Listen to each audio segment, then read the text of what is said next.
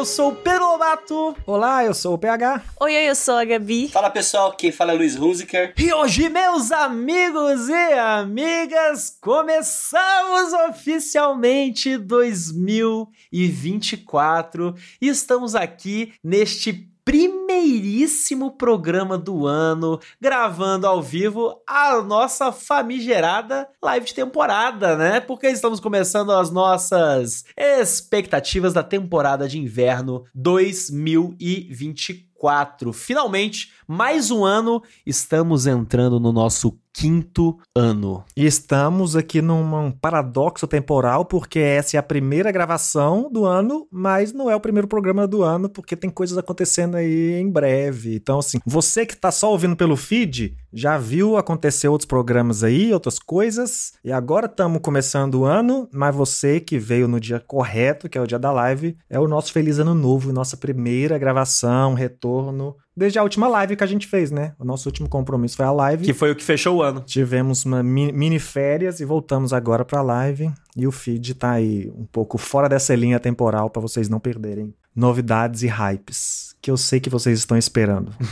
Inclusive a galera do nosso grupo de apoiadores do Catarse, né, chegou até falar pra gente quando a gente falou: "Ah, vai ter live, não sei o quê". Pessoal, nossa, gente, mas já, mas deu para descansar? E assim, a Gabi, ela é incansável quando o assunto é anime. Ela tá muito pronta pra uma nova temporada. Mas cara, esse ano eu estou com objetivos de anime para cumprir, Aí entendeu? sim, gostei. Eu vou ser uma nova otaka. Você colocou na sua meta de ano novo? Resolução de ano novo, vou assistir mais anime. Ainda não fiz, mas na minha cabeça essa meta existe, entendeu? Botou, tem que botar no papel e tem que jogar no mar pra ir É, manjar. no caderninho. Não, eu, vou, eu ainda vou escrever no meu caderninho, mas ainda não fiz porque eu estava descansando, daí eu deixei pra fazer agora. E vai, mas É essa isso. meta existe. Vocês podem ver, eu vou estar acompanhando animes durante o ano. Se eu não tiver, pode me cobrar, falar, Gabriela, olha, você tá traindo a sua meta de ano novo. Traído movimento, João Gordo. E esse é o momento de começar com essa meta, porque nova temporada de animes, animes de primavera. De primavera, olha como eu tô Ih, maluco! rapaz. Animes de inverno, começou 2024, minha galera. Não, não fomos para o futuro. Estamos indo em janeiro ainda. Mas antes da gente começar o nosso podcast e conversar sobre os novos animes que a gente vai acompanhar, aquele recadinho de sempre para você, ouvinte querido e querida que curte o nosso programa e pensa como você pode nos ajudar. Eu sempre falo, basta você espalhar a palavra do Animes Overdrive por aí, porque desse jeito a gente chega no ouvido de mais e mais pessoas, mais pessoas vão conhecer a gente e a gente consequentemente vai crescer com o projeto e conquistar novos voos aqui com tudo que tá acontecendo e esse é um ano cheio de novidades, a gente já falou muita coisa, mas tem muita coisa ainda para contar, então fiquem ligados e obviamente também tem aquele recadinho do Spotify, né? Porque a maioria esmagadora, violenta das pessoas nos escuta pelo Spotify e você precisa nos ajudar nos avaliando com cinco estrelas. É só entrar lá no nosso feed do Animes Overdrive no Spotify, rapidinho, não dura sem sacanagem um minuto, é muito menos do que isso, é 25 segundos e você dá cinco estrelinhas pra gente, porque o Spotify daí nos ajuda também a chegar no ouvido de mais mais pessoas, porque daí ele, ele mesmo nos recomenda. Então, vamos ajudar aí o robô a trabalhar pela gente, não é mesmo? O PH Mota, que também vai trazer aí como os ouvintes também podem nos ajudar. Achei que você tinha esquecido, tava me colocando numa fria, mas estava bem preparado. Não é à toa que tem essa função. Parabéns. Pode continuar como host por alguns anos. As pessoas podem nos apoiar e nos conhecer a partir da nossa página no Catarse, catarse.me barra Animes Overdrive, onde estamos com um projeto novo para 2024, né? Já anunciamos aqui anteriormente, mas sempre bom lembrar vocês que estamos aí com novidades lá, tanto na nossa apresentação visual, na descrição. Se vocês quiserem ler, a gente está se dedicando a, a escrever cada parte ali da nossa sessão, então dá uma atenção. Mas tem ali as nossas categorias, temos um novo tier de apoio que agora a gente já pode falar aqui, né? Publicamente, enfim. Podemos. A gente já tinha falado de formas misteriosas, porque a gente estava anunciando ainda, mas que é além da categoria de nos apoiar, além da categoria de estar no nosso grupo e receber os benefícios que vocês estão acostumados e estamos explicando direitinho lá, a nossa nova categoria de apoio vai permitir que quem esteja nela participe da seleção de alguns dos animes que nós vamos trazer aqui para discutir no programa, né? Da mesma forma que a gente tem a nossa escolha pessoal individual, cada um de nós aqui traz um anime para que os outros assistam e a gente grave um programa, agora os nossos ouvintes vão poder fazer isso desde que estejam nessa categoria de apoio do Catarse. A gente vai fazer ali uma votação para ser uma parada democrática, né, e não ser aleatória, não é um sorteio, uma pessoa vai escolher, vai ser a nossa comunidade.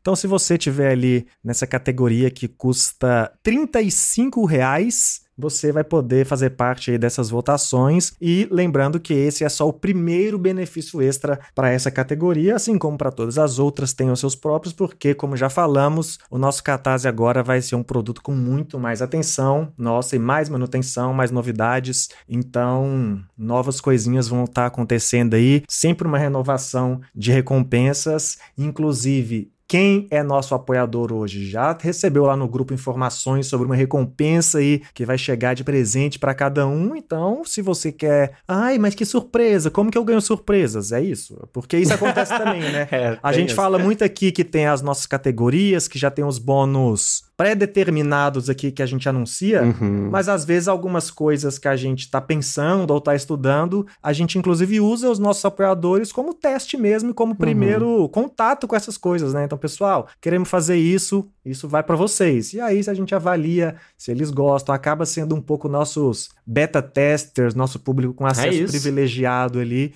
Inclusive, hoje falamos disso, tem coisas aí que está por vir e provavelmente vai chegar primeiro, as primeiras temporadas aí para os nossos apoiadores. Então, assim, Verdade. dentro das nossas promessas está tudo lá no Catarse, mas pode saber também que fazer parte desses grupos ainda dá benefícios extras que às vezes a gente não anuncia, porque a gente nem sabe que eles vão existir, mas mesmo assim vocês ganham. Então dá uma olhadinha lá.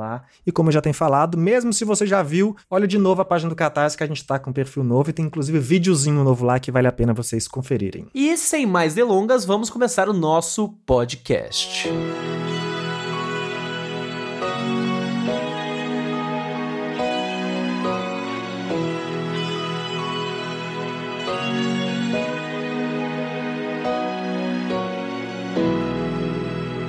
Pô, eu acho que nada mais justo do que a gente começar com o mais desejado, né? O mais querido. O hype? Hypado de todos aí dessa temporada, que é Solo Lolo Leveling. Solo Leveling, que, porra, assim, eu conheço o solo antes dele se tornar uma febre, assim, entre os Mauás, né? Antes de Mauá se tornar febre, na verdade. Porque tem um amigo meu que recomendou para mim e pra Aline pra gente conhecer solo e, tipo, foi, foi ver, tinha 40 capítulos ainda, tipo, uma coisa muito pouca, assim. Caraca, isso tem tempo, hein? E eu não acompanhei, tipo, religiosamente, a Aline, ela foi desesperadamente acompanhando tudo, né? Mas, cara, Solo, ele tem o potencial de ser um anime que vai vai ser aquele anime de quebrar barreira, assim, da temporada. Tenho grandes esperanças que isso aconteça. Ele é do A1 Pictures, que é o mesmo estúdio do Sword Art Online, e acho que combina muito com a proposta da história. E assim, o que, que, fala Solo Leveling, né? Eu acho primeiro muito legal a Crunch tá trazendo ele ser uma obra de fonte de Mauá que cada vez está ficando mais comum. E tem muita história boa em Mauá pra, pra aproveitar ali. Eu acho que. Que para quem não sabe, são os quadrinhos coreanos, né? De origem coreana. Coreanos, isso aí. Tem manhwa, tem mangá, que é o japonês, e tem manhua, né? O PH, que é o chinês. Tem também o chinês, que é o... E, cara, a história de Solo, ela é um mundo meio que começa a aparecer criaturas e pessoas ganhando poderes, como se fosse um RPG. E essas pessoas são classificadas em rankings, uh, os os, caçadores, como eles chamam, né? E as pessoas vão fazer essas, tipo, dungeons para poder conseguir dinheiro, conseguir recurso. E na história fala também que somente essas armas mágicas conseguem atacar essas criaturas. Tipo, tiro não mata, não acontece nada disso. E a gente tem o protagonista que é aquele cara que pô, é o, o underdog ali da história, né? O azarão, é aquele protagonista que ele é muito fraco, ele é muito frágil, mas ele acaba conseguindo de uma forma sobrepor isso os poderes dele. Não vou falar como, não vou falar o que, não vou falar spoiler de nada, mas nosso queridíssimo protagonista, que no, você vai gostando cada vez mais dele na história, né? Que é o Su Jin-wo. Eu tenho um apelido carinhoso dele que é o Sujinho, Sujinho. Eu não. chama de sujinho.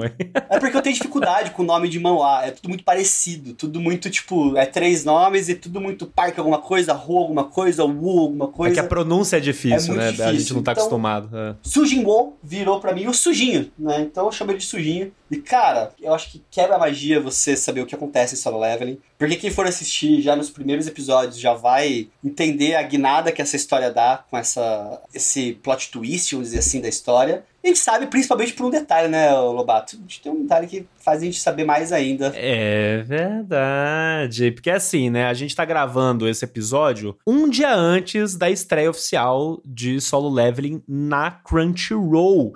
Mas uma paradinha muito maneira que aconteceu foi que a nossa parceira Crunchyroll nos convidou para assistir os dois primeiros episódios de Solo Leveling aí, pra gente já conferir o que tá rolando, como é que o anime tá e olha só, viu? Obrigado, Mamãe Crunch. Tá maneiro.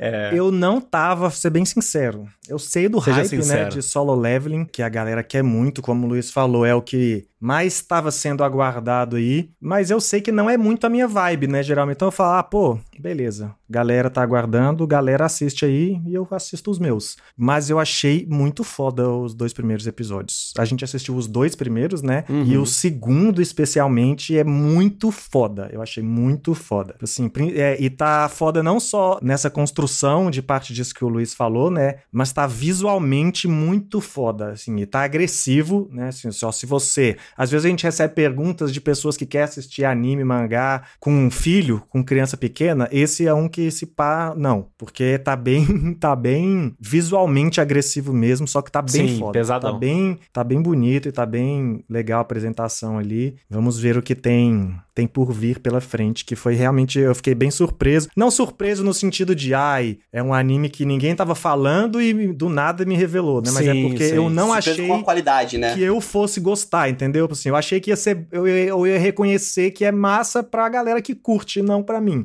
Mas eu achei bem legal ainda assim, então. Valeu muito. É, ele tem uma cara de genérico, assim, você olhando de fora ele, né? Esse negócio de RPG, parará. Tem muita coisa acontecendo desse jeito agora. Mas Solo Leveling, ele dá uma construção muito legal depois da história do personagem, desse contexto do mundo, você vai aprendendo as coisas. E quem leu no chat aí que sabe, quem leu Solo Leveling sabe que a história ela tem uma guinada, assim, num momento dela que é. Cara, é absurdo. Assim, a história vira outra parada. Você fala, uou, wow, peraí, não estou lendo a mesma obra, aconteceu alguma coisa aqui, entendeu? Tipo, muda totalmente o status quo de solo leveling. E, porra, é muito bom. Fiquei bem curiosa, porque vendo os, os dois primeiros episódios, tipo, achei muito legal a animação e os personagens pareciam interessantes também. Então foi uma surpresa bem bem legal, assim, porque eu não costumo ver muito esse tipo de, de anime quanto sai da temporada, né? Mas como esse ano eu tô mudada, eu quero conhecer coisas novas e pelo menos Mas explorar não, é. isso. Então, Solo Leveling tava na lista porque já, eu, tipo, já conhecia aquela imagem desse manhua já faz muito tempo, tipo, que eu via, assim, sabe? Tipo, eu ia nas lojas que tinham mangás e aparecia para mim ali na, na sessão. Então, sempre me chamou a atenção, assim, que eu acho uma capa bonita, cores bonitas. E o episódio tá muito bem animado, tem uma dublagem muito legal também. Então eu tô animada para descobrir mais, assim, fiquei bem intrigada, porque o segundo episódio acaba com um ganchinho ali que a gente fica, eita! E Nossa, aí sim. desperta ali uma vontade de entender o que que tá acontecendo, então tô animada para continuar solo leveling. É engraçado porque a minha vibe é, é, diferente da Gabi nesse aspecto de, ah, não se interessar tanto pelo tema e tudo mais, mas o solo leveling é aquele...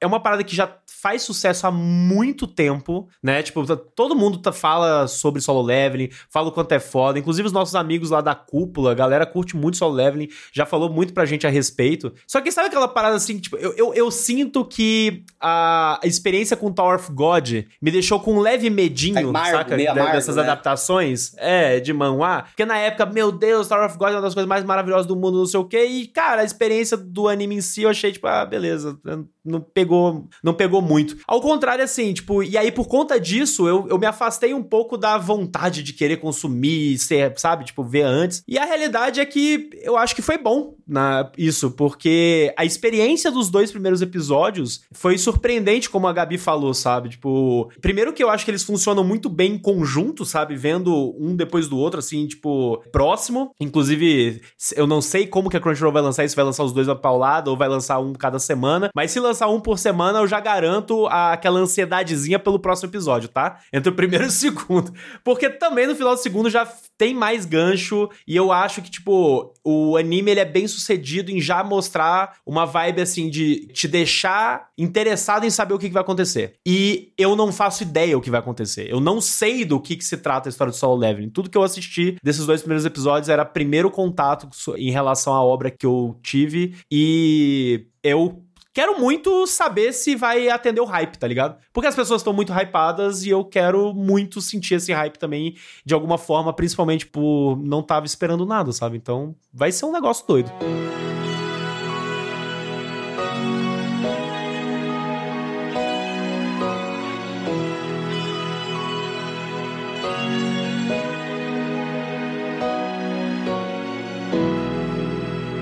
Inclusive, outro hype aí, tipo, que também tava mexendo com o coração de algumas pessoas, principalmente o meu, que eu já tô falando há algum tempo, né? Outro lançamento dessa temporada é Dungeon Mesh, que é um novo anime aí trazido a nós pelo nosso famigerado estúdio Trigger, que, né, tipo... Esse mexe com você? Nossa, Essa foi cara, pro meu amigo Matheus Bianese, mexe, que, que, não tá aqui, né? Se estivesse aqui. Pois é. é.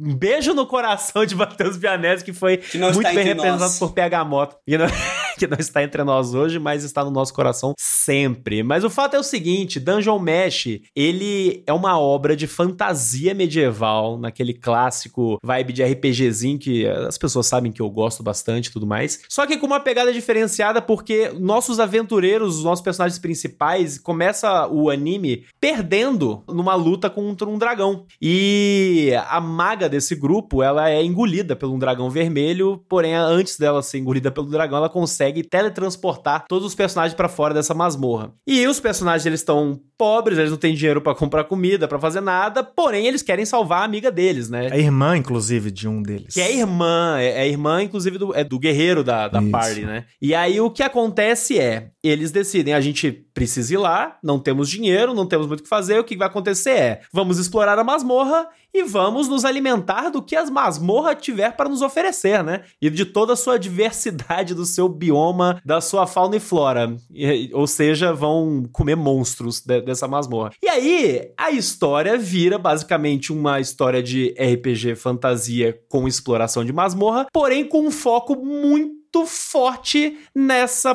parada de gastronomia e culinária de monstros, principalmente porque logo no começo eles já conhecem um outro aventureiro que ele é um cozinheiro que tá há 10 anos na masmorra explorando sabores e tudo mais. E, gente, Dungeon Mesh já é um mangá de sucesso no Japão já há muito tempo, já há algum tempo. A autora do mangá se chama Ryoko Kui, né? E aí o estúdio Trigger pegou essa, essa obra aí para adaptar finalmente para virar anime e que está saindo inclusive no Netflix e na data de gravação desse episódio já saiu o primeiro episódio, então já tá disponível aí pra galera assistir. E ele é uma escolha muito interessante para mim, para as pessoas por vários motivos. Alguns deles são muito óbvios por aspectos que os meus amigos aqui, principalmente, me conhecem muito, sabem uh, coisas que eu, que eu gosto, tipo, como esses elementos de, de fantasia e tudo mais. Mas eu acho que a, a, a principal característica de Dungeon que eu acho que vale a pena as pessoas darem uma chance e assistirem é o fato de que, para começar, o estúdio Trigger ele já é um estúdio com obras que tem muito carisma, saca? E é um dos meus estúdios favoritos, a galera desse estúdio eu já acho eles fantásticos. Só que Dungeon Mesh é também uma obra de muito carisma, saca? Tipo, eu li um pouquinho do mangá para conhecer e, gente, é uma história com personagens muito carismáticos e a mangaka, a Ryoko Kui, ela é uma artista, sério, ela ela preza demais por criar mundos com personagens muito ricos, diversos, sabe? E quando você pesquisa sobre ela, inclusive, é muito interessante porque você vê o tanto que ela é uma, uma artista com uma amplitude, tipo, enorme em relação a design, sabe? Em relação a estudo e o quanto ela se dedica. E um trabalho com tanta dedicação assim, tipo, já me faz de cara admirar muito a, a profissional, sabe? Tipo, como mangaka. E quando você vai ler a história, você vê a história, você percebe, caraca, é esse troço genérico, essa temática genérica, né? Que em muitos aspectos, em muitas vezes, o próprio PH é um que você fala, ah, tá rolando muita fantasia, não sei o que, babá. Talvez hoje, inclusive, não seja nem o, nem o único. Mas o fato é que, cara, é, é o lance que eu sempre defendo, né? Tipo, e eu defendi em Frieren na última temporada, que é o lance de ser genérico no tema, mas na exploração desse tema, na forma como se conta uma história e no que você coloca o foco, você vai para outro caminho e você explora isso com outros sentimentos, sabe? Então, ter essa história muito carismática e que além de tudo, tá na mão de um estúdio que para mim é o rei do carisma, tá ligado? Dos estúdios japoneses, que é o Trigger. Gente, é sucesso. Eu já assisti o primeiro episódio, adorei e eu acho que todo mundo deveria começar a acompanhar esse anime, porque ele vai ser muito divertido de ver. A minha relação com Dungeon Mesh é, é na verdade, a minha opinião sobre Dungeon Mesh é parecida com a de Solo Leveling, mas vem por caminhos diferentes, sabe? Porque Dungeon Mesh, diferente do Solo Leveling, que eu decidi ignorar, meio que pelos mesmos motivos que você foi falando, e foi uma grata surpresa deixar para ver só na hora do anime, o Dungeon Mesh eu já li, o que eu acredito que seja talvez até onde vai essa primeira temporada, sabe? Que é justamente esse primeiro arco aí dessa busca por esse dragão, por resgatar a irmã do, do protagonista. E apesar de reconhecer conhecer tudo isso da história, de fato ser uma exploração diferente nessa coisa medieval que eu realmente estou um pouco cansado. E aí, assim, eu, eu acho muito bem feito, tanto visualmente, como a proposta, como o, o próprio carisma, mesmo ainda no mangá, né? Você falou muito do estúdio Trigger ser carismático, mas o mangá já tem muito esse carisma. E o visual, a gente sabe quando vai falar de anime e mangá, que o visual de comida sempre já chama a atenção, né? E aqui eles muito. deram uma nova personalidade a isso, colocando esses elementos fantasiosos nos pratos também, né? Então é bem curioso ver isso tudo. E assim, eu li esses cinco primeiros volumes, vi esse primeiro arco, porque eu queria ver como ele fechava, e achei legal, mas para mim foi, beleza, não preciso mais, não preciso nem ver o anime, tô, tô satisfeito de conhecer isso. Mas quando eu assisti na Netflix, eu fiquei, caraca, tipo assim, tá muito bem executado, sabe? Tá muito bem executado, tudo isso tá muito mais bonito, porque tá, além da beleza do traço da página, isso tá em movimento, tá colorido, tá acompanhado de uma puta trilha sonora que me chamou muita atenção. Eu tava assistindo e, assim, é o tipo de trilha que com certeza eu vou gostar de ouvir depois, quando eu tô precisando de pôr uma música para trabalhar, por exemplo. Então é um anime que tá muito bem executado e certamente eu vou continuar assistindo, mesmo eu achando que eu não iria após a leitura, sabe? Justamente por isso. E eu acho que de todos que a gente vai falar aqui no programa hoje, certamente é o anime com maior potencial de atingir pessoas que não são do anime, sabe? Por, justamente por ser essa mistura dessa fantasia medieval que, assim, hoje em dia já é óbvio para todo mundo. A maior série do mundo é Game of Thrones, todo mundo conhece, sabe? Senhor dos Anéis pavimentou tudo isso, mas essa parada da culinária, sabe? E isso estar na Netflix, porque todo mundo que tem Netflix sabe que todo dia pipoca coisa de comida lá nova e tá sempre em alta. Então, a hora que você coloca isso num anime que tá fazendo isso muito bem feito e justiça seja feita também. Já criticamos demais aqui modelo de negócio e de lançamento da Netflix, principalmente diz respeito a animes de temporada, né? Já falamos aqui de animes que ficaram esquecidos porque a Netflix deixou para lançar depois, por exemplo, mas dessa vez, além de estar tá lançando semanalmente, eles estão lançando dublado em vários idiomas ao mesmo tempo, incluindo português, no Fantástico mesmo dia de, de transmissão original japonês, assim. Então, a gente já tem a realidade de simulcast da Crunch, que a gente espera algumas semanas e volta, que já é muito grandioso, porque a gente tinha algum tempo atrás, mas a Netflix, para ter sido a empresa que saiu de ignorar os animes por alguns meses e tá fazendo isso, então eu certamente Dungeon Mesh eu acho que tem o maior potencial de todos aqui desse programa para atravessar essa barreira, por conta de estar tá no Netflix, já tá dublado no dia 1 e ter essa parada aí de misturar essa fantasia medieval com alimentos e num visual visual que tá bizarramente forte. É, até complementando o que o PH falou sobre essa questão de parecer mais palatável para quem não tá acostumado a ver anime, até o estilo de arte ele traz isso, né? É o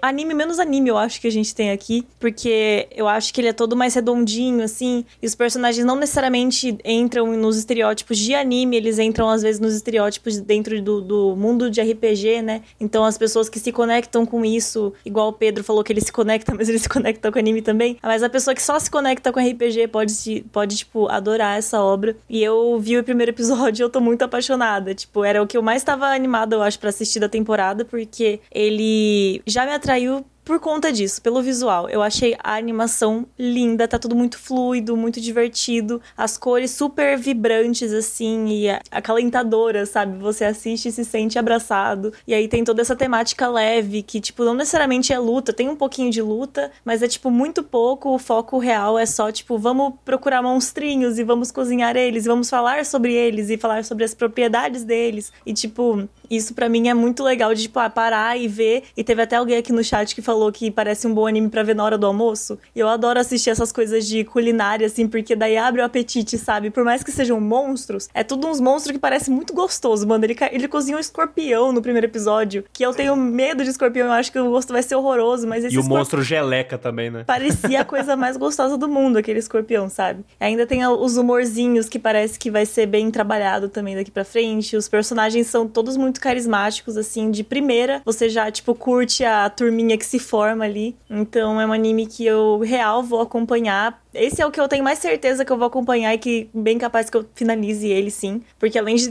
tudo isso que vocês já falaram, né? Que tá fácil de assistir, tem dublagem e, tipo, já tá super ali no nosso alcance. Também é uma, história que eu tô curiosa para saber mais sobre e vai com certeza estar presente dentro dos meus almoços e jantares até ele terminar. Eu achei uma história muito carismática, assim, é, visualmente também a história, os personagens, né? Aquela. É, eu não assisti ele ainda, mas só pelo trilho, aquela maguinha ali que parece meio atrapalhadinha. É uma maga aquela lá, aquela loirinha? Ou não? O que, ela é? Isso, ela é, ela é uma healer. Ela é, é healer, curandeira. E eu acho que, cara, o carisma dele parece muito interessante. Ele pega num tema que ficou meio batido, não sei por que do nada ficou batido esse tema de culinária em anime. Que a gente teve aquele lá do cara que. Você cai do cara que conseguia ingredientes do mundo normal e levava para outro mundo. A gente teve o Shugeki no Soma, outras coisas assim, mas eu acho que ele consegue ser diferente o suficiente para parecer interessante e. Eu acho que não vai ser nada. Tem tendência de não ser nada absurdo, que vai revolucionar nem nada, mas vai ser lembrado como uma boa escolha para assistir da temporada. Eu acho que não tem erro, não.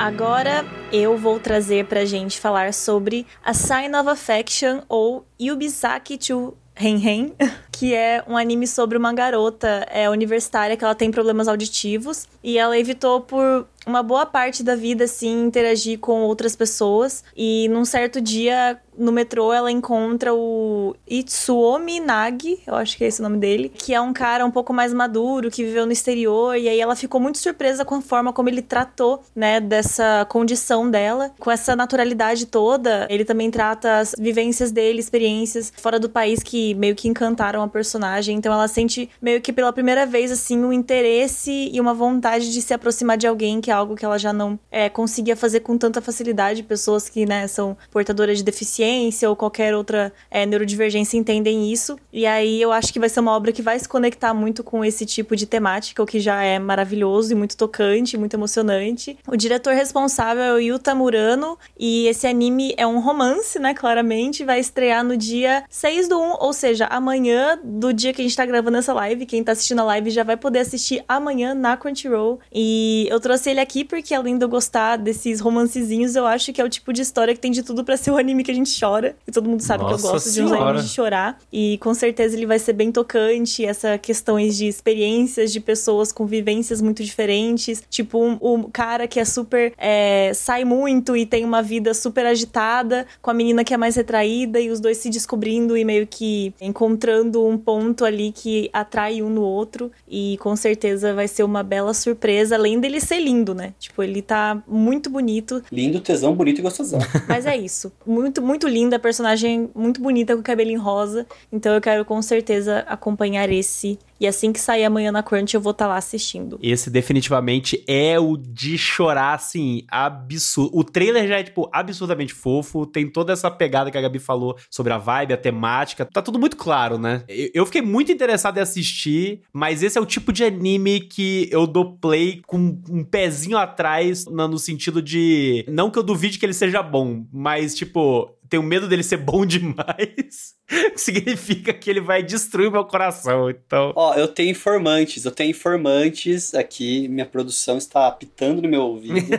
porque a Aline, ela já leu o mangá. Minha, a produção, minha esposa. Produção, minha esposa. a Aline falou que ela já leu o mangá, ele é muito fofo. Ele tem um ritmo mais lento, assim, a história. Ele é mais lentinho, mas é muito fofo. E não é de chorar. Não é? Ô, É, louco. não é. Aí surpreendeu. Informações da Aline aí, produção, que é um ritmo bem lentinho, assim, sabe, de desenvolvimento. Ele pega mais pro romancinho fofo, então. Tipo, talvez. Tipo aquela mulher chorona do Teodoro Sampaio. É isso aí, isso aí.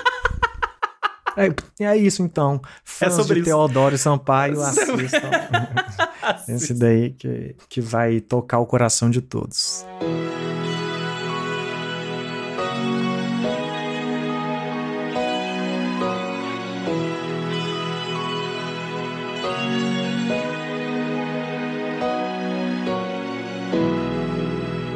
O que eu gosto e todos sabem, inclusive estou aqui representado aqui, ó. Encosto. Ih, ele até levantou, bicho. Tá escrito aqui, ó. Ao Shaman. Ah, aquela King, banda que lá do Todos sabem que é o maior shonen de todos e todos. Incrível. Essa temporada teremos Shaman King Flowers, que é, em termos bem simples, o Boruto de Shaman King. A gente vai ver a história de Hana Asakura, que é filho do Io, com a Ana. É, os dois estão fora da vida do, do garoto aí após acontecimentos misteriosos que não sabemos, após o Shaman Fight lá no final de Shaman King original, né? E a gente é isso, gente. É assim, é, a verdade é que diferente dos outros aqui que de fato já são inclusive famosos por muita qualidade e reconhecimento do público, o Shaman King Flowers ele é para fãs de Shaman King, que infelizmente tá um pouco em extinção, mas eu preciso trazê-lo aqui porque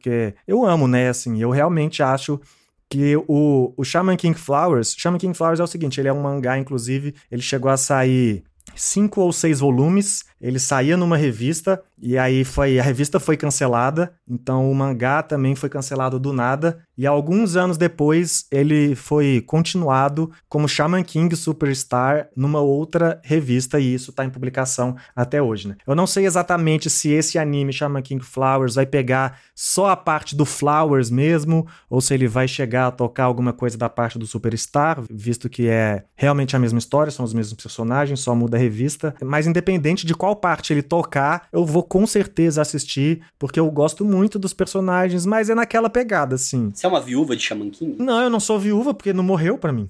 Não É, tem, tá tá vivão, né, Tá até hoje, pô, pra que mim, isso? assim. assim, porque, assim eu, eu sinto falta. De certa forma, eu acho que o mercado era viúvo de Shaman King. Assim. Uhum. Eu, eu sou um pouco, né, assim, eu fiz a brincadeira porque nunca morreu pra mim, mas assim, Shaman King de fato des- desapareceu, né? Carente, E- carente. E, e eu sempre fa eu sempre, sempre que a gente menciona, eu falo que é um anime que eu acho que, inclusive quando eu gravei é, podcast do Shaman King lá com o Caio Hansen, a gente fala um Uhum. pouco disso, de como o Shaman King, até no Shaman King que gravamos aqui também, né? Porque eu gravei lá no Nos primórdios dos no- animes da com verdade. ele, mas gravamos aqui também. E a gente sempre fala que é um anime que, pô, merecia ter tido mais espaço, dentro até da própria geração dele. Tem toda a questão do fim problemático, né, que acabou causando, mas tá aí, assim, ó, se você gosta ou tem alguma nostalgia, os personagens lembram todos, é bem aquele clichê, a hora que você vê, você já sabe. Ah, esse, é filho de não esse sei aquele. quem. É, mas aí você, pô, na verdade achei que ele era filho desse com outro, aí você tem Sim. essas brincadeirinhas assim de easter egg, mas é exatamente a mesma vibe, então assim, reco- não, é, recomendo, obviamente. Aparecem os personagens de Shaman King mesmo, os originais? Nesse começo, especificamente, que é esse arco aqui que tem o mangá do Flowers, aparecem, assim, com certeza, desde o início já aparecem, mas os que têm mais destaque são alguns mais coadjuvantes. Mas ainda aparece alguns. Vai, ainda aparece ali, tem cenas com o Yo, tem cenas com a Ana, tem cenas com o próprio Hal, né? Tem cenas com vários personagens, mas que estão ali permeando os protagonistas, são mais personagens coadjuvantes, o que é ainda válido se você lembra bem de Shaman King. Fica aí.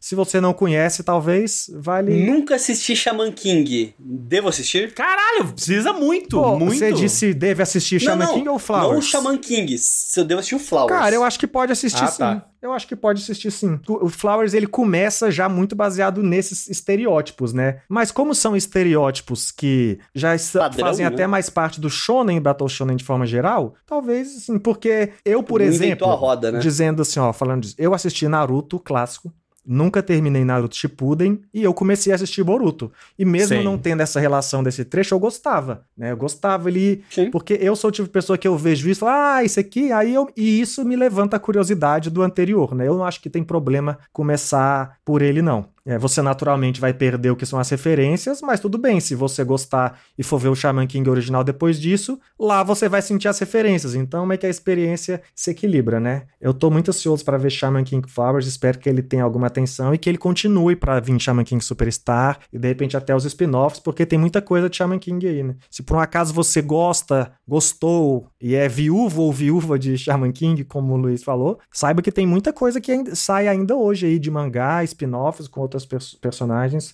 Vale a pena acompanhar. Eu, particularmente, sou muito fã, muito fã. Se a opening não for Flowers da Miley Cyrus, eu vou ficar muito decepcionado. Não vai nem dar play, Luiz. Não, porque não tem como. Cara, o PH sabe, tipo, o PH é muito mais fã de Shaman King do que eu, mas eu sou um fã absurdo de Shaman King também. Eu amo a história eu- e eu sou aquele cara que eu amei a experiência de ter assistido o anime quando eu era moleque, saca? Lá na, na Fox Kids. E depois, quando eu descobri o mangá e li o mangá, eu me apaixonei ainda mais por Shaman King, porque o, o mangá é uma obra incrível, de verdade. Mesmo com a época que teve um problema no final, a publicação do brasileiro, a primeira que, que aconteceu, né, nas antigas, tipo, tem um final que não é um final, ele só termina do nada e tudo mais. Mas anos depois houve uma continuação desse final de verdade, tem um final verdadeiro, Shaman King, o autor, o Hiroyuki Take, ele deu essa moral pra finalizar com carinho depois de alguns anos essa história e é muito boa. Eu fiquei meio triste porque eu meio que não lembrava que Shaman King Flowers ia lançar nessa temporada, porque eu- a, a realidade é que eu queria ter me preparado de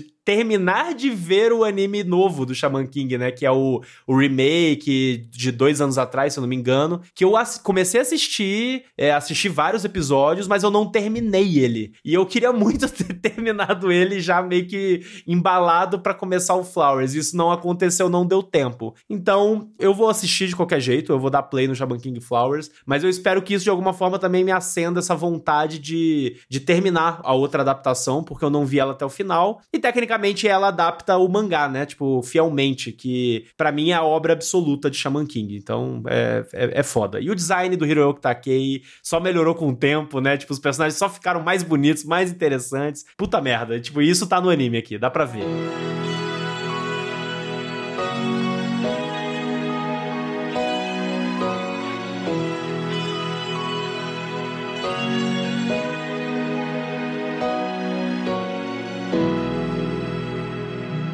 Gente, o próximo anime que eu quero trazer pra vocês, ele. Puta merda, ele é escarrado à minha cara. O PH até passou o trailer, começou. Ih, é do Lobato. O Lobato escolheu isso daí. Os meus amigos me conhecem, porque eu quero trazer pra vocês Metallic Rouge, um anime que vai estrear aí na Crunchyroll, produzido pelo estúdio Bones, que a gente conhece aí como estúdio de Full Metal Alchemist, entre outros sucessos absurdos, e ele se passa numa história futurista e sci-fi em um mundo em que seres humanos e androides convivem, e nós temos aí uma dupla de personagens que uma delas inclusive é uma androide, e eles estão numa missão de eliminar nove androides rebeldes que estão se rebelando contra o governo. Tem essa pegada aí. Numa vibe assim que evoca de leve no meu sentimento assim um Blade Runner, né? Esse tipo de sci-fi foda que eu amo do fundo da minha alma. O fato é que é um anime sci-fi e é um anime que a porrada rola, a ação rola com a menina simplesmente numa vibe tokusatsu mandando um henshin, vestindo uma armadura muito louca, um exoesqueleto absurdo. E cara, o trailer ele é muito, mas muito chamativo e tipo, a gente viu um trailer na live, mas já saíram vários, saca? E tem um trailer é mais bonito do que o outro, saca? Tipo, a da- mostrando a ação, a forma como as animações estão acontecendo ne- nesse mundo e tal. E eu genuinamente gosto desse tipo de anime, eu gosto dessa estética, eu gosto dessa vibe. Esse fato de me lembrar Tokusatsu, armadura, ação com essa vibe assim, me pega muito. E aí, pesquisando um pouquinho mais sobre esse anime, principalmente sobre o time que está trabalhando por trás desse anime, eu fiquei mais curioso ainda e mais empolgado ainda. Por quê? Olha só o que eu vou falar para vocês. A direção do Metallic Rouge é do Motonobu Hori, que também é diretor de Carol and Tuesday, que inclusive é um anime que o PH gosta muito. E outro anime que o PH gosta muito e que o Motonobu Hori, ele foi character designer é Beck. Agora, não para por aí, porque a composição de série e o roteiro desse anime é do Yutaka Izubushi, que é um maluco das antigaças dessa indústria de anime. E ele trabalhou em séries como Pet Labor, ele trabalhou em séries como Gundam, ele trabalhou em séries como Macross, que são praticamente assim, os maiores sumidades em relação a mecha. E ele foi designer de Changeman e Flashman, entre outros tokusatsus famosíssimos. E só para finalizar, o character designer é Toshihiro Kawamoto, que também é o character designer de Cowboy Bebop, Noragami e Wolf's Rain. Então assim, é um time de gente absurda fazendo um anime com um estúdio absurdo, com uma temática que eu gosto pra caralho. Eu não tenho mais o que dizer. Eu só tô muito dentro e para dizer, tipo, esse esse definitivamente vai ser o hype do hype para mim. Esse daí é, é, aquele hype sem nenhum pensamento, sem nenhuma racionalidade. É o, o, tipo de anime que as minhas emoções vão me carregar. Todos eles que tem robô, cara. todos, assim como todos. Com robô. Eu não aguento mais robô, disse Gabi Tosati. Não, mas esse tá bonito, esse tá bonito. Eu acho que eu vou acompanhar também, porque eu gostei muito do design das meninas. É, especialmente por isso, assim, por ser duas protagonistas, né? Eu já achei uhum. bem legal e elas são bem diferentes do que a gente costuma ver. E, sei lá, tipo, pareceu algo novo para mim. Tipo, por algum motivo, assim. Eu sei que existe muita história de robô e já envolvendo várias personagens que também. Mas por algum motivo esse me pareceu diferente. Me pareceu especial de alguma forma. Então eu com certeza vou assistir. Não sei direito o que esperar, então não vou conseguir comentar muito. Uhum. Espero, pelo menos, assim, qualidade técnica do fino, pelo, pelo todo o contexto que o Pedro deu, né? Mas de história, enfim, se isso vai me fisgar ou não, isso aí eu já não sei o que esperar. Então estou aberta para essa possibilidade de ser conquistada pelos robôs, assim como o Pedro sempre é, mas estarei acompanhando também. Eu acho que essa é a maior dúvida que fica, tipo assim, porque, o que que eles vão fazer com essa história, sabe? Eles vão aproveitar esse visual que parece muito foda com uma história boa ou eles vão só ficar nisso mesmo? Teve até um ouvinte comentou aqui agora com a gente no chat da live, David ou Davi, não sei, mas você sabe quem você é. Foi o seguinte: a potencial a equipe tem, mas sempre pode dar muito errado, igual aquele filme do parkour que tem bolhas. Puta parkour, merda, sim. Né? Que a gente sabe. Que, é o foi exatamente a nossa sensação, né? Uma puta galera foda, bonito pra caramba, bem atraente. O trailer vendeu muita experiência positiva, mas na hora que a gente foi ver isso, não tinha, não tinha né, sustentação narrativa. Não, não tinha. Aqui, como até é uma, uma série, tem mais espaço para poder desenvolver desenvolver isso, né? E, e, a gente conseguir se envolver um pouco mais. Ele realmente chamou muita atenção. É, é, é, aquela coisa que se falou de tokusatsu, e ao mesmo tempo, como são só duas garotas, passa também uma vibe onde o tokusatsu Super Sentai se cruza com o Mahou Shoujo, né? Então Perfeito. fica um pouco disso. Nossa, sim, com certeza. E elas, como tem esse visual também, é, apesar de ter essa referência do, do Sentai e do Mahou Shoujo, são armaduras bem metálicas, então já fica também com a parada de um Metal Hero e lembra até Mecha, a gente comentou na live, né? As perspectivas que eles usam dão a entender, às vezes, que a pessoa de tamanho normal é uma luta de gigantes. Então, assim, o visual tá tá foda. É, as armaduras estão bem tão bem singulares assim, tem uma personalidade que você vê que elas conversam ali naquele mundo. Então assim, torcer para ser bom, porque tá parecendo que vai. Então, vamos ver se eles se sustentam narrativamente. Cara, é um Sailor Moon, só que em vez de virar garota mágica, elas viram tipo uns Metalder da vida, sabe? Metalder. Eu achei muito foda, sabe? E visualmente assim, a transformação que a gente vê no anime, o conceito meio que parece, não sei se eu entendi errado, mas o conceito meio jogos vorazes, assim, também, né? Meio Battle Royale, assim. Não sei se eu pesquei errado alguma coisa na, na, no trailer, assim. Eu acho que você pescou mesmo. é porque é uma vibe Não, mais, ela tá tipo, elas estão. É, é um, o trabalho delas é tipo uma missão. Ela, tem androides que se rebelaram, então estão sendo Nove caçados. androides que fala lá, então ela tá meio que É caçando mais Blade eles. Runner. É, mas eu perdi, tipo, ela- tem uma hora que ela tá parece que numa ilha e tem gente nessa ilha e parece que pode virar uma história meio de gato e rato, Caraca, sabe? De maluco. caçada, assim. Tipo, Entendi. se caçando num lugar Justo. eh, remoto. Dá a impressão, impressão disso em certo momento ali. E todo esse conceito eu gosto bastante. Eu acho muito. Não é inovador, né? Um pouco, tipo, no, no conceito da base do que é. Mas bem executado, cara, não tem, não tem erro, acho. Que acho mal que- tem, não é mesmo? é, que mal tem. E eu acho que ele mistura alguns conceitos de uma forma muito criativa ali. Então isso que me chamou mais a atenção de, de como ele, ele apresentou esse conceito de. Até mesmo por ser meninas, garotas, né? Uma garota ali que se transforma e tudo mais. Acho que tudo isso é novo, de certa forma, mesmo não sendo novo ao mesmo tempo, entendeu?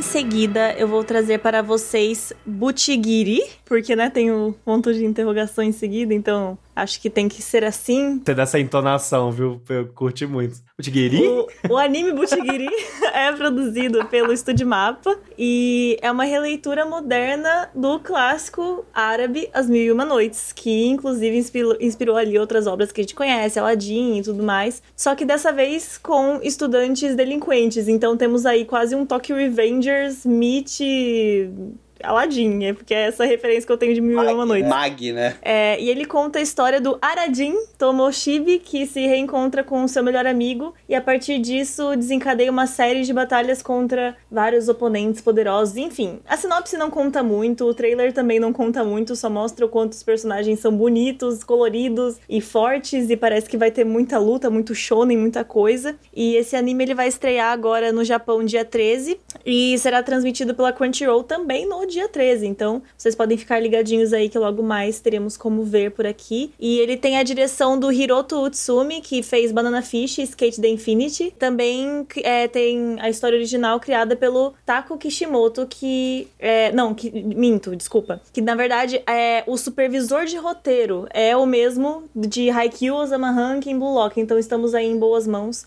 que é o Taku Kishimoto. Então, é, eu quis trazer porque eu gostei muito do visual, principalmente por isso. Eu, eu sinto que essa temporada tá muito cheia de animes que visualmente prometem, assim. E esse foi um dos que mais me chamou a atenção nesse ponto, porque, como eu falei, deu pra ver um pouquinho de Jojo nele, por exemplo, pelas questões das cores, é tudo muito, Muito exagerado. Os personagens, tem uns lá que são, tipo, musculosos, extremamente musculosos, então trouxe essa vibe Jojo, ao mesmo tempo que trouxe essa vibe Tokyo Revengers, que não necessariamente eu gosto, mas assim, pelo menos as- do jeito como tá ali, é, me, me pareceu mais legal. E a ambientação toda, que eu não sei se é necessariamente no nosso mundo, tipo, no Oriente Médio, no nosso mundo, lá pro sul asiático do nosso mundo, mas eles fizeram a, toda a ambientação com essas construções lindas que a gente vê nos países árabes. E tá muito diferente do que a gente costuma ver em anime, né? Tipo, é uma ambientação totalmente diferente. E isso me atraiu muito. Eu só não sei como que vai adaptar as Mil e Uma Noites com, com briga e caras querendo se bater por algum motivo. Eu sei que vai ter uns gênios muito Ah, loucos ali no meio. Qualquer história da Dá, humanidade exatamente. você pode resumir em homens brigando, tranquilamente. Até porque essa não é a história da humanidade. Perfeitamente. Não que é impossível, mas eu só que tô curiosa pra saber. Então esse com certeza está na minha lista pra ver, porque por mais que não necessariamente, nossa, um shonen de lutinha que se resume a isso é o que me atrai, mas se tem um visual bem feito, se tem uma história que é da hora também, já já pode me conquistar. E honestamente vi homens bonitos, então talvez eu já esteja um pouco conquistada, saca? Então é isso, vamos lá. Já eu já estou conquistado independente, sabe? Assim, não precisa nem ser bom esse anime para eu gostar, sinceramente. Só se ele for realmente ruim para eu ter alguma reação negativa a ele, porque já tem todo esse clima o visual muito foda, né? A gente viu aqui. É, ele entra na mesma questão do, do Metallic Rouge, que ele já tem vários outros trailers também. Eu cheguei a ver um bem maior que mostra muito mais coisas. Aqui na live a gente passa os que tem legenda em português, né? E ele mistura o fato de ser uma história original. Eu sempre gosto de dar atenção para os animes que contam uma história original. Ele traz o tema de delinquentes, que quem acompanha a gente sabe que eu já gosto pra caramba também, diferente da Gabi, eu amo. Eu sou um delinquente. Tal qual um delinquente, um exatamente. delinquente, como vocês podem ver pelo meu cabelo de delinquente. E é Estúdio Mapa, né? Tipo assim, a gente também sempre exalta aqui essa coisa. O trailer mostra esses personagens todos variados. Foi até boa a informação que a Gabi trouxe, porque de fato esse anime lembra muito a vibe e a, o colorido e a criatividade do Skate The Infinity. Assim, tá é muito fácil lembrar dele Verdade. assistindo esse trailer, só que ele tem nesse outro contexto, né? Assim, o Skate The Infinite já foi muito, muito maneiro, mas o Skate The Infinite ele tentava até ser mais, mais jovem no sentido de cores e criatividade, colocar skate e, e a, a forma como os personagens se relacionam. E aqui eles foram para essa coisa um pouco mais tradicional desses delinquentes, né? Da, que, é, que é uma parada que a gente vem vendo em histórias há alguns anos aí em anime mangá, ao mesmo tempo que vai ainda mais no passado com essa, com essa releitura aí da, da Sherazade, Suas Mil e Uma Noites, que é uma parada que eu sempre adoro também fazer esse tipo de releitura é, das mais absurdas. E como seria As Mil e Uma Noites no Japão com delinquentes? Que nem faz sentido essa construção de frase, mas nós vamos assistir isso, Mas é o que saca? tem. Então, assim, é o que eu adoro. E é isso. E até, até enquanto a gente assistia o trailer, né, e a Gabi, da que falou de Tokyo Revengers, o Luiz mencionou o Mad também, né, e assim, é outro que eu adoro. Então a gente vai ter isso, vai ter o Aladdin no Tokyo Revengers com um monte de cara colorido e eu tô bem confiante que isso vai dar certo nessa loucura aí. Ele é interessante, né? Tipo, ele é muito rico de elementos, assim, eu acho, né? Os cenários Pra eu tô mim, até é, agora pega- embasbacada. É, não, me pega muito o que você falou, Gabi, sobre o lance de, tipo, da, de, de tudo que vem na tua mente enquanto você tá vendo o trailer, sabe? Tipo, ah, o Mil Uma Noites, é o Aladdin, é o Jojo, o Tokyo Revenge. Tipo, cara, o Jojo gritou pra mim, sabe? Parecia que eu tava vendo, sei lá, ah, poderia ser uma temporada nova de Jojo sendo anunciada, saca? Tinha gente no chat perguntando, peraí, é Jojo? Porque parece muito. Então, eu, eu inclusive torço, assim, eu, eu não acho que ficou tão claro no trailer isso, mas eu torço pra ele ir pra uma vibe mais doidona, tipo Jojo mesmo, saca? Se for, eu vou amar com, com muita força. E eu queria só complementar aqui o currículo do, do Taco Kishimoto, que a Gabi foi humilde na citar, mas a gente tem aqui na- em questão de cargos variados entre script, né, que é o roteiro, e composição de série. Erased, Haikyuu, a gente tem Blue o Lock, maluco é um monstro, Osama porra. Ranking, Gintama, Fruits Basket, Puta o próprio. Mag. Então, assim, tá bem seguro Tá. nesse lado aí, né? Então eu tô bem confiante que vai dar certo aqui. Não, eu achei ele muito, uma mistura muito bizarra. Eu só tenho medo dele ficar aquele negócio muito, ah, eu sou muito radical, sabe? Uhum. Dessas histórias que às vezes O fazem isso skate e tentam, foi um tipo, pouquinho disso até, eu acho, assim. É, um pouquinho. Tipo God of High School lá também, que pega um pouquinho nisso, sabe? Uhum. Dele ser, querer ser muito Ed, sabe? Tipo, ah, sou violento, eu sou diferente, eu sou muito. é, sabe? Eu sou, sou muito visualmente foda e, sabe? Descambar pra esse lado. Esse é meu medo. O único medo que eu tenho é esse. Que o trailer me passa um pezinho de talvez ele querer fazer isso, sabe? De querer ser super cool demais, Uhum. sabe? Pegar tudo que. Porque aparece tantos personagens que eu falo, nossa, parece que. Tem hora que parece que não é o mesmo anime o trailer. sabe? Tem cenas que você olha, parece que você. Parece um, uma- um mashup de vários trailers de animes diferentes, porque destoa tanto de um personagem pro outro, de uma cena pra outra, de um. que você. Parece que você tá vendo vários animes num trailer só. Então meu medo é só isso, ele querer abraçar tudo que tem de radical legal, ele é bonito, interessante, e não ter personalidade própria, sabe? Ele querer ser tudo e no fim não ser nada. Lacrou.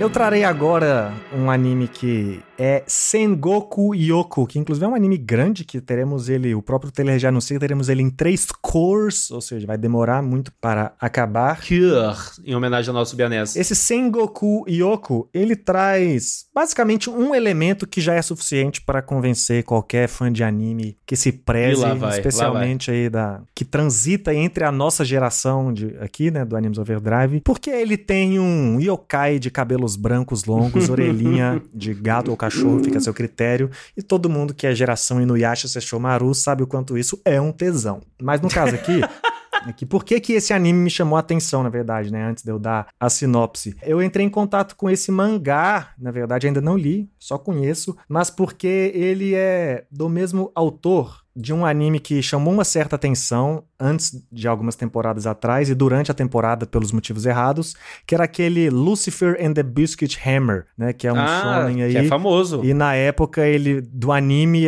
ele foi um pouco mal recebido porque a animação estava um pouco prejudicada e o pessoal deu uma zoada e, viralizou, né, e acabou chamando a atenção. É um anime que quem acompanha, por exemplo, Léo Kitsune não parava de falar disso ali na época que ele já curtia muito mangá. Eu realmente li o mangá e fiquei interessado.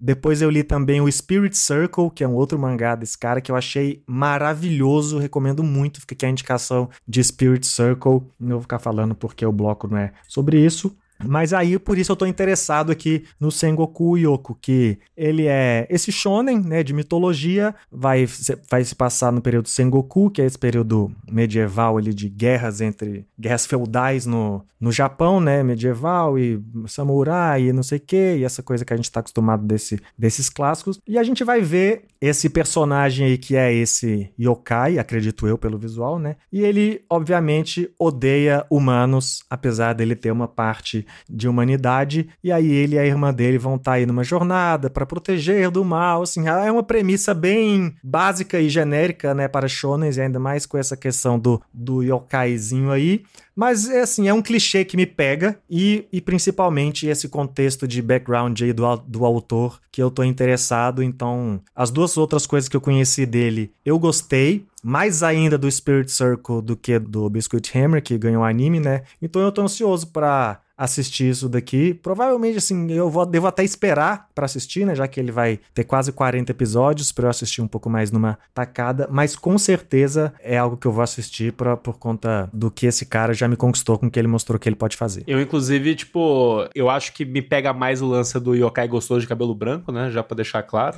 mas, mas o fato é que, tipo, esse Lúcifer e o Martelo, ele é um mangá muito bem falado, assim. Eu, eu nunca tive contato com nenhuma obra desse autor, assim. Inclusive, já foi lançada completa aqui no Brasil, né? Então. O mangá já. A, a, inclusive, aqui no Brasil tem essa fanbase e tudo mais, então. E eu tô ligado que esse autor, ele já transitou em, em alguns temas diferentes, saca? Até mangá de mecha eu sei que ele fez. Tem um anime de mecha de 2018 dele que, que se chama Planet With. Eu nunca assisti, mas eu tô ligado que, que rola isso daí e, tem uma estética meio diferente até. Esse cara já fez mangá até de Trigun, tipo, spin-off de Trigun. Então, tenho minha curiosidade. Tipo, o trailer eu achei ele, tipo, meio que genérico, assim, sabe? Tipo, não, não achei ele chamativo em nenhum aspecto, mas eu acho que o fato de ser uma adaptação de uma obra como esse mangaka vale com certeza, assim, a atenção e, e como o PH falou, né? Tipo, é um anime que já tá saindo com a certeza de que vai sair em três cursos. Então, tipo, cara, não é todo anime que sai por aí assim, tá ligado? Com esse tipo de coisa confirmado. Então, maneiro, pô. Bem Nada maneiro. impede cancelar também, mas é, a esperança é essa. É, mas sei lá, né? Já agora já prometeu? Nada impede, né? Prometeu, tem que cumprir. É isso. Baixou a calça, agora vai. Mas assim, cara, eu achei interessante. O personagem de cabelo branco me chama mais atenção de qualquer outra coisa. Mas, nossa, eu tenho sensação que eu vou dropar isso com uma, com uma força quando eu começar a assistir. Sentimentos. Sentimentos. Acontece. Não, assim, eu vou ser sincero, assim, ó, pelo que o trailer e a sinopse vende, é essa sensação, ela existe. Compartilha. Mas eu fico com essa com esse background que eu dei, né, das outras obras, que É. eu fico com um voto de confiança. Lampejo de esperança. Especialmente pelo Spirit Circle, saca assim? Eu recomendo muito. Talvez essa indicação aqui de expectativa seja mais para leiam Spirit Circle do que assistam Sengoku, saca? Porque Spirit Circle é um mangá de só seis volumes, Justo. vale muito a pena. E ele faz uma brincadeira, assim, com linha do tempo e com sobrenatural e com a vida dos personagens. Leiam que é muito, muito realmente bom. Então, como ele me conquistou muito pelo Spirit Circle, o Sengoku Yoko tem o meu voto de confiança ali, apesar da desconfiança.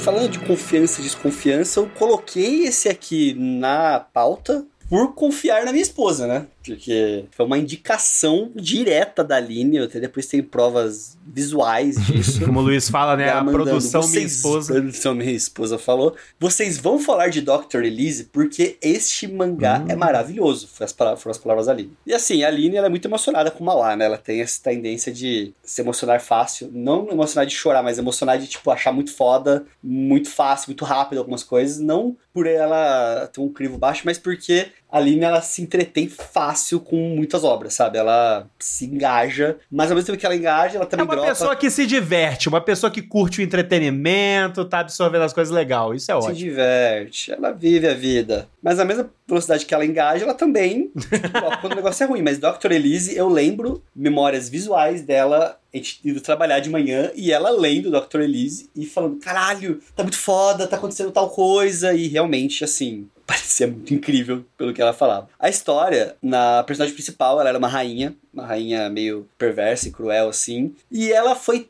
tão desgraçada e tão terrível que queimaram ela viva. Só que ela recebeu uma outra chance de reparar todos os pecados e virou uma médica numa outra vida dela. Ela reencarnou como uma médica. E como ela reencarnou, ela vira essa médica, ela começa a salvar vidas, só que ela sofre um acidente de avião, que ela vira a Zong Zi-hyun, e ela volta pro corpo de antes. Então ela volta a ser a rainha, assim, com chances de refazer a jornada dela. Então ela decide, não, vou parar de ser cuzona e vou tentar ajudar as pessoas e virar uma pessoa boa, virar uma médica e ajudar e salvar pessoas. Então, bizarro porque ela vai e volta nesse mundo aí dela, nessa, dessa, desses corpos aí dela. E ele tem essa parada de Isekai, né? Tem essa, esse, essa, esse flavor de Isekai. Mas o que a Aline sempre destacou é que a história é muito boa, os romances são muito bons, a construção dele é muito boa, que é uma das obras favoritas da Aline, assim, de Mauá. E ela tava muito ansiosa pra ler. E, assim, todas as pessoas que eu conheço que a Aline conversa que já leram também, falam também das mesmas qualidades que a Aline fala. Que é uma história muito boa, as reviravoltas são muito boas, os contextos, os personagens e tudo mais. Mangá de karma, né? Mangá de gente que. É de cara. Filha da puta tendo a segunda chance. Tá sofrendo. E depois tem segunda Eu, chance. eu vou te falar, isso, esse, esse anime tinha passado batido, assim, na, na- em olhar o que tá rolando na temporada e tal, que ia lançar. Mas aí a gente viu o trailer, ele termina o trailer, inclusive tá aberto na minha frente nesse exato momento, porque termina o trailer e aparece as capas dos volumes dos mangás. E puta que pariu, bonito, né? que coisa linda. A- as capas são muito maravilhosas. A capa do volume 1 aqui eu tô, tipo, encantado, porque é realmente maravilhoso. Inclusive eu achava que era novel, eu não, eu não, não tinha entendido que era mangá. Eu achei que era light novel, mas é mangá. É manhwa, né? Ele também é, é manhwa. entendi. Então aí, ó. Então vem da, lá lá da Coreia. Mas assim, interessante e vai passar na Crunchyroll, inclusive, vale dizer, né? Ele me lembrou um pouco aquele da menina que entra num otome game, né? Assim, porque é não porque Aham. de Que fez ter sucesso pra É, cacete. mas Villainous, alguma isso, coisa, essa né? coisa de ter o medieval. O destino da vilã é a morte, uma E aí, coisa assim. todos os homens bonitos ao redor desse, dessa questão, né? Aqui não tem essa Verdade. coisa do jogo e dessa missão ali de, de fazer o final correto ou qualquer coisa assim, né? Ma- Mas, é interessante. Eu acho bom que, que, que mantém essas coisas com outros tipos de premissas que não só. Porque a gente fala muito do Isekai, meu Deus, não aguento mais. Mas eu tava até falando isso tem hoje. coisa é, eu tava até falando isso hoje, inclusive com a Mila, beijo Mila, que é a nossa amiga e ouvinte apoiadora. Que ela falou: ai, quando eu sei que é Isekai, eu já, já, já fico até com coisa assim, porque criou-se isso, né? A gente tá tão acostumado a ver essa, essa banalização do Isekai no formato repetitivo, que a gente chama tudo Sim, de perfeito. Isekai a partir daí, mas não é porque a pessoa, tipo.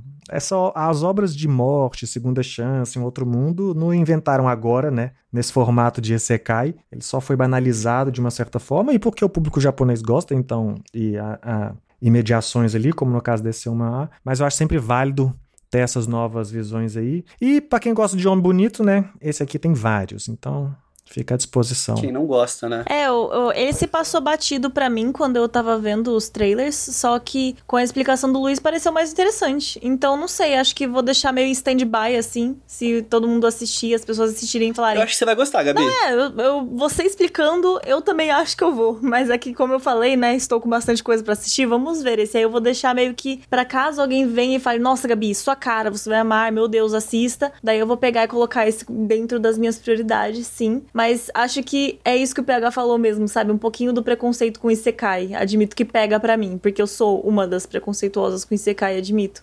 e não que todos eles necessariamente vão cair dentro desse Sejam papinho ruins, né? genérico, dessa história genérica, talvez esse não caia. Mas acho que só por ele ser dessa história de ah, um, um mundo novo, uma nova realidade, isso já me dá uma desmotivada, entendeu? Mas eu não vou cravar que eu não vou ver, que eu não gostei ou nada assim. Vou deixar em aberto. Vamos ver. Coração aberto. Sempre.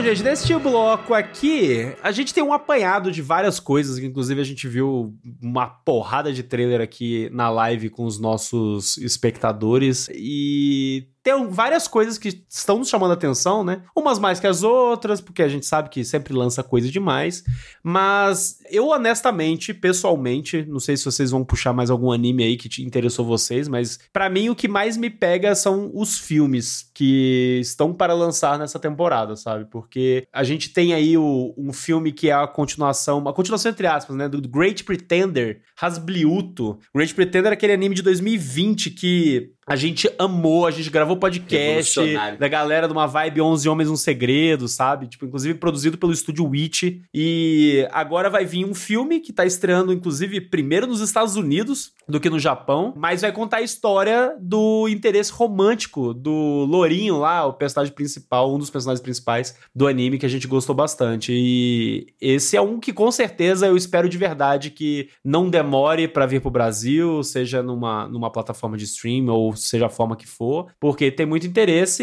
e o meu amor maior aqui de, de destaque vai pro filme da Madoka Mágica, que simplesmente vai continuar a história do Madoka Mágica Rebellion, que é um filme que finalizou a série de Madoka Mágica. A gente também tem podcast, é um dos meus animes favoritos da vida, é uma parada que é um anime que mudou é, completamente a, a, a minha percepção, assim, dos animes que eu gostava e das paradas que eu, que eu tava assistindo na época, e quem trouxe isso pra mim foi o Animes Overdrive, e saber que depois de tanto tempo, acho que mais de 10 anos, eles finalmente vão continuar essa história pra finalizar, porque quem sabe, sabe, o filme lá, o, o Rebellion, terminou na desgraceira inacreditável, na maior vibe Neon Genesis Evangelion, então, será que os criadores aí de Madoka Mágica foram tocados por Hideaki Anno, que finalizou o Evangelion depois de muitas décadas com uma vibe diferenciada e agora a gente tá caminhando pra isso com Madoka Mágica? Eu não sei, mas eu estou comprado. Pelo amor de Deus, não demore 500 anos pra eu ter acesso a isso, porque eu preciso. Madoka é um dos meus favoritos. Eu nem tava sabendo que ia ter esse negócio e agora eu tô em choque. Eu quero muito. Agora virou favorito. Não tava nem sabendo antes. Agora tá favorito. É, agora né? é fã, agora é fã. Agora é fã, agora é fã. Do nada. Não, mas a cara da Gabi foi boa. Enquanto assistindo, eu tipo, não acredito que isso tá acontecendo. Ela ficou chocada real. É porque eu não vi nada, eu tô muito impressionada que eu não vi nada. Porque eu não sei como isso não chegou em mim. Mas enfim, é isso, eu vou ver com certeza. Não tem muito o que falar. A Madoka é primordial, é maravilhoso, é tudo pra mim. Eu fiquei, eu fiquei bem curioso pra, pra ver o, o que o PH me mostrou, que é o Delusional Monthly Magazine, porque parece ser bizarro e tô, tô nessa vibe aí de achar coisas O interessantes. cara vira um tigre no trailer. parece- É, ele- do, do nada rola um Shinzo ali. Tipo, um negócio. O cara vira o leão do Proerd do nada Isso. ali, no meio do trailer ali. E achei bem interessante essa parada. Filme de Given chegando também. Ele parece que vai contar a história de, de amigos de infância ali do, do Mafui, se eu não me engano. Então, ele conta um pouco mais desse universo de Given aí. E, cara, ah, não tem esse contexto todo de Madoka. Eu nunca assisti Madoka. Tenho que corrigir esse erro de conduta. Demitido.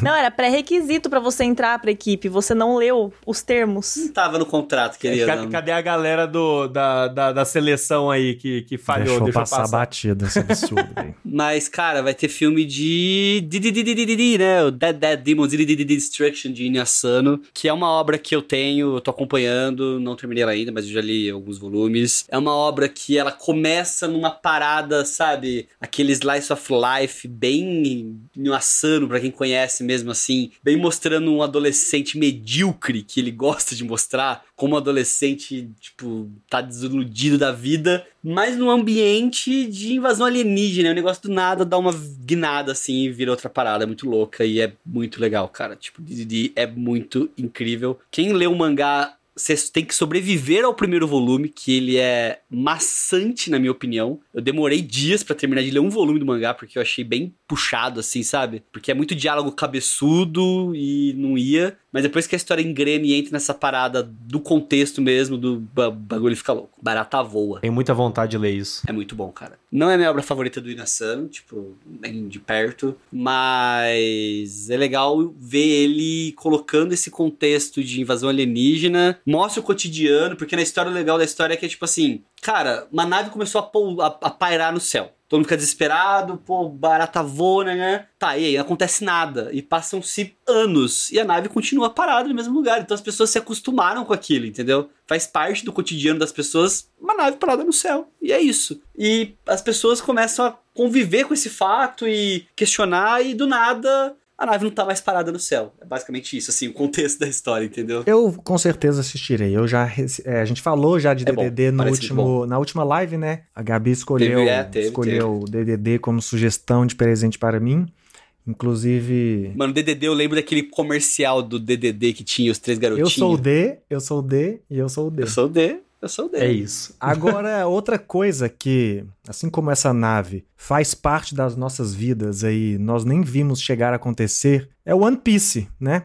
E agora teremos também uma parada do nada inédita, surpreendente e que inclusive tá vindo por baixo do radar aí. Muita gente não faz ideia do que é, muita gente não faz ideia que vai existir, que é Monsters, né? Que no caso vai ser um OVA que vai adaptar um capítulo one shot de Eiichiro Oda, né? Autor de One Piece, claro, obviamente, vocês todos já sabem disso. Antes de One Piece, ele fez alguns one shots, né? Esse é o único que se conecta de certa forma com One Piece e vai ganhar essa adaptação. Ele é do Wanted? É daqui, ele é daquele, daquele compilado? Ele é um dos one shots que está no Wanted, exatamente. Até onde eu sei, que pode ser nada, é, é o único do Wanted que de fato tem alguma conexão aproveitável como canon Ok. em One Piece, né? Canon do, da Eu sei história que o do One visual, Piece, né? se vocês verem o visual, é obviamente também uma base para o que é o Zoro, mas a história tem muito a ver ali com o espadachim que aparece em Thriller Bark, que é o Do Ryoma. que é o Ryoma, esse daí os fãs de One Piece sabem, claramente deu pra perceber que eu não sou um deles,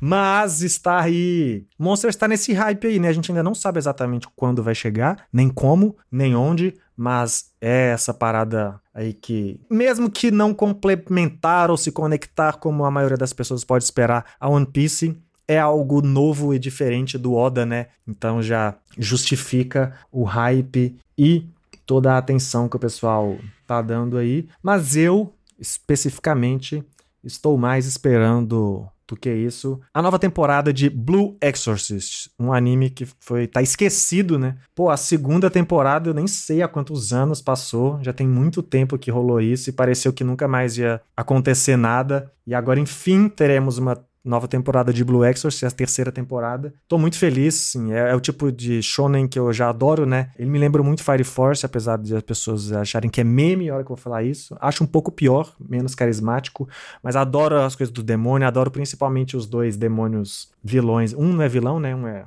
o diretorzinho, amigo deles ali da escola. Gosto muito do design deles. E sei que tem muita gente que gosta de Blue Exorcist também. Tem um problema muito forte nele, né?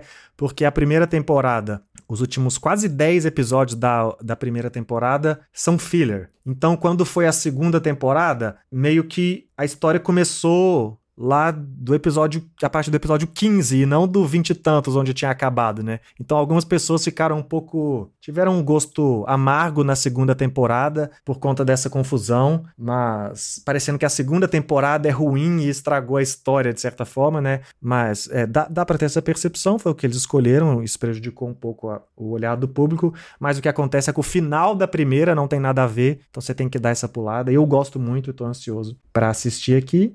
Assim como o maior de todos, né? Já que a gente vai falar agora de filme e de animes, ou mais um que é obrigatório ao lado de Madoka, certo, Pedro Lobato? Ah, é o gigante, né? O gigante acordou? To be fly, caralho. Porque tem Haikyuu. Gente, finalmente, né? Continuação aí da série de Haikyuu que vai finalizar em dois filmes, né? Se eu não me engano, né? Tipo, e esse vai ser o, o primeiro deles. Começa aí a. Como é que é? Haikyuu, a Batalha do Lixão, né? Tipo, acho que esse A aqui é o. Batalha do Lixão. Garbage. Sim. A Batalha do Lixão, o subtítulo do, do, do filme, né? E, inclusive, na nossa live está presente ele, o lendário Pad Games, o homem que levou o Haikyuu pro YouTube Brasil, né? E... Youtuber de Haikyuu. O famoso youtuber de Haikyuu. Youtuber de Haikyuu, exatamente. E, cara, não tem como, né, bicho? Aqui todo mundo é fã de Haikyuu, todo mundo é apaixonado. A gente tem programa de Haikyuu, inclusive, já no passado. Com certeza vamos ter de novo depois que sair esse filme aí. A real é, Não tem como. a gente tem um programa de Haikyuu, velho. a gente tem que fazer um pra cada temporada, Todos, como né? a gente tem faz que, A gente tem que todo- fazer esse A gente tem que fazer atrás. um remake, flashback Animes Overdrive, É porque isso. tem que fazer isso, velho. Pior que é muito bom, bicho. E lá atrás, lá atrás, no, no- eu fiz uma vez o Manga Awards, uma premiação que eu, que eu bolei lá. Lembro disso. Um maluco fiz. E eu lembro de Pad Games pedindo votos, porque na época a gente fez uma categoria que era mangá mais esperado, né? Obra mais esperada. E Pad Games pediu votos incessantemente e Haikyuu levou na época e foi anunciado no ano seguinte. Na verdade, todos os mangás que estiveram no pódio daquela premiação foram Olha anunciados. aí. Só deixar esse detalhe. E Haikyuu, além de ter sido anunciado, continua sendo esperado, né? Porque Uhum. sair que é bom não sai. É, demora pra sair. Não demore pelo favor e não demore o filme aí, porque a gente quer ver a finalização dessa obra fantástica. aşk.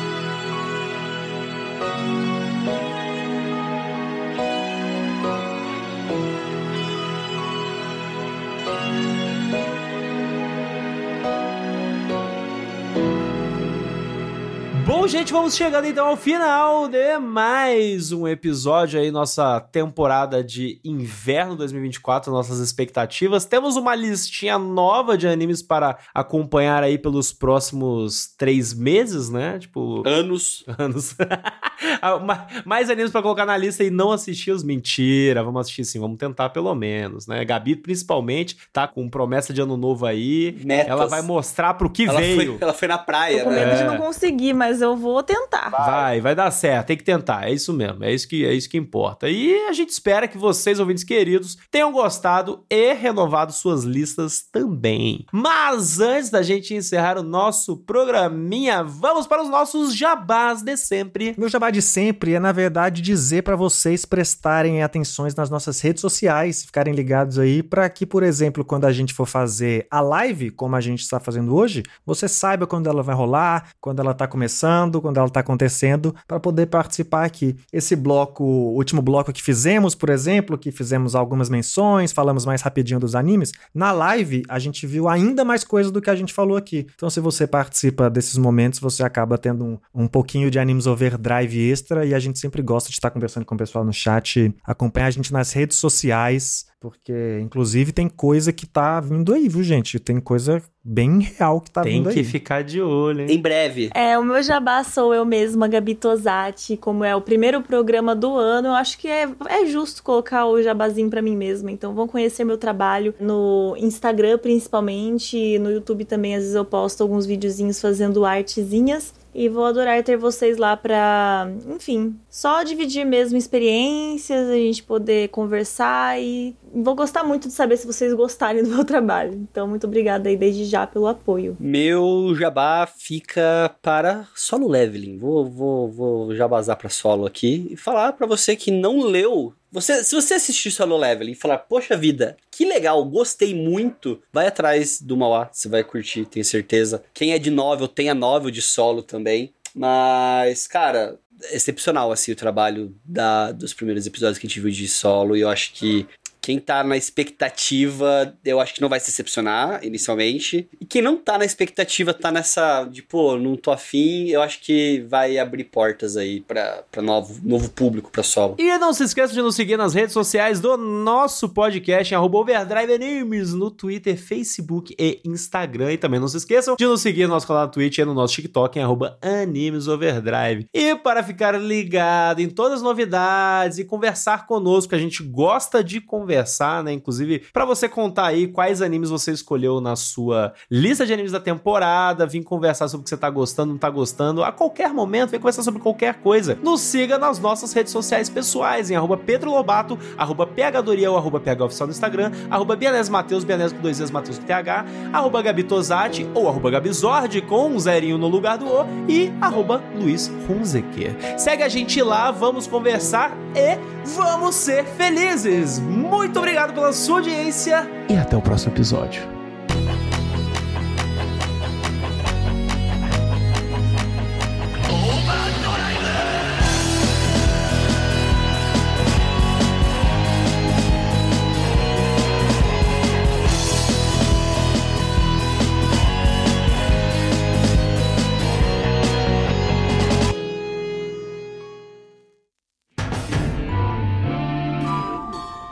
Esse podcast foi editado por Yoshi Ohashi.